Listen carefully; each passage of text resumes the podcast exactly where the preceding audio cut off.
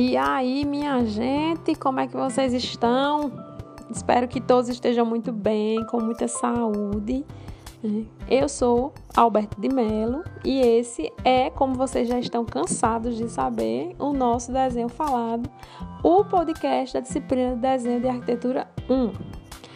Bom, gente, estamos terminando aqui, né, esse primeiro ciclo é, hoje aqui é nossa última, nosso último programa desse ciclo 1, tá? É, e hoje vamos falar sobre planta de situação e do quadro de esquadrias, tá? Então vamos lá.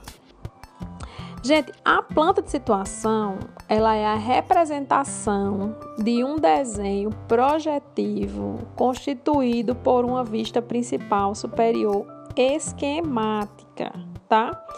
E esse desenho envolve aí o terreno, né, onde a edificação será edificada e a zona de entorno desse terreno. É, a finalidade aí da planta situação é mostrar o formato, as dimensões e a localização do lote, tá?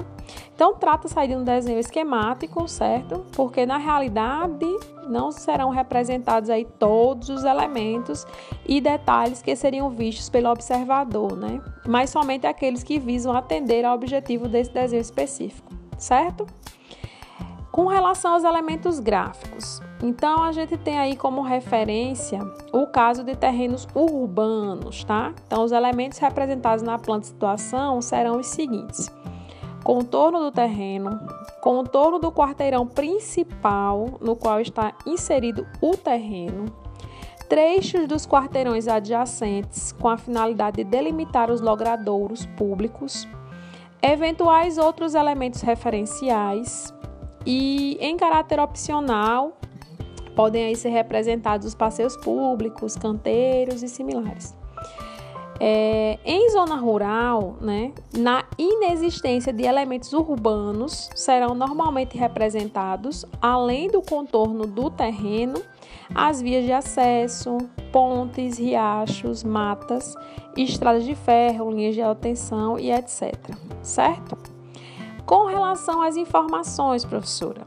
Então, gente, a representação das informações aí na planta de situação é constituído por cotas gerais lineares do terreno, cotas angulares do terreno, identificação do terreno, então com o número cadastral ou o número do lote, cota de distância à esquina mais próxima ou mais conveniente, o nome das vias, né, a orientação geográfica, né, aquele norte lá, não podemos esquecer, tá? Em caráter optativo, podem ser informadas as cotas de ruas, é, passeios, canteiros e quarteirões, identificação dos terrenos vizinhos, né, o código do quarteirão e outros. Na zona rural, são indicações indispensáveis, né, o nome dos lindeiros, é, possíveis acidentes topográficos e vias, distância da rodovia, tá? E nome de lugar, etc. Com relação às escalas, considerando as dimensões médias aí dos lotes e quadros urbanos, a planta situação geralmente é representada na escala de 1 para 1000, mas pode também ser representada tanto em escala maior para as lotes e quadros de pequenas dimensões ou menor para grandes glebas aí de terra, certo? O ideal é sempre ir na prefeitura tomar conhecimento do que a prefeitura exige para esses tipos de desenhos, ok? Com relação às espessuras dos traços. Então, o contorno do terreno, ele deve ser representado com as espessuras mais grossas, tá?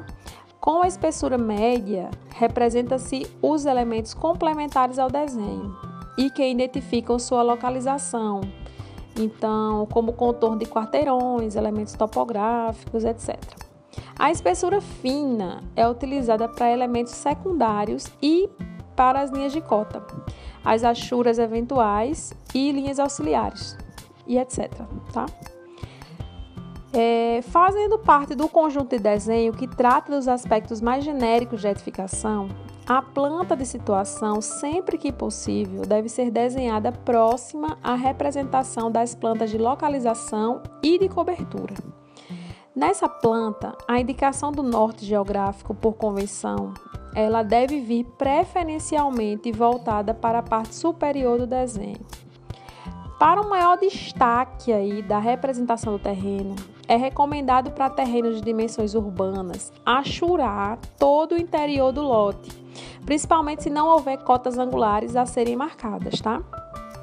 Uma outra particularidade que deve ser destacada é a representação do símbolo relativo à orientação geográfica.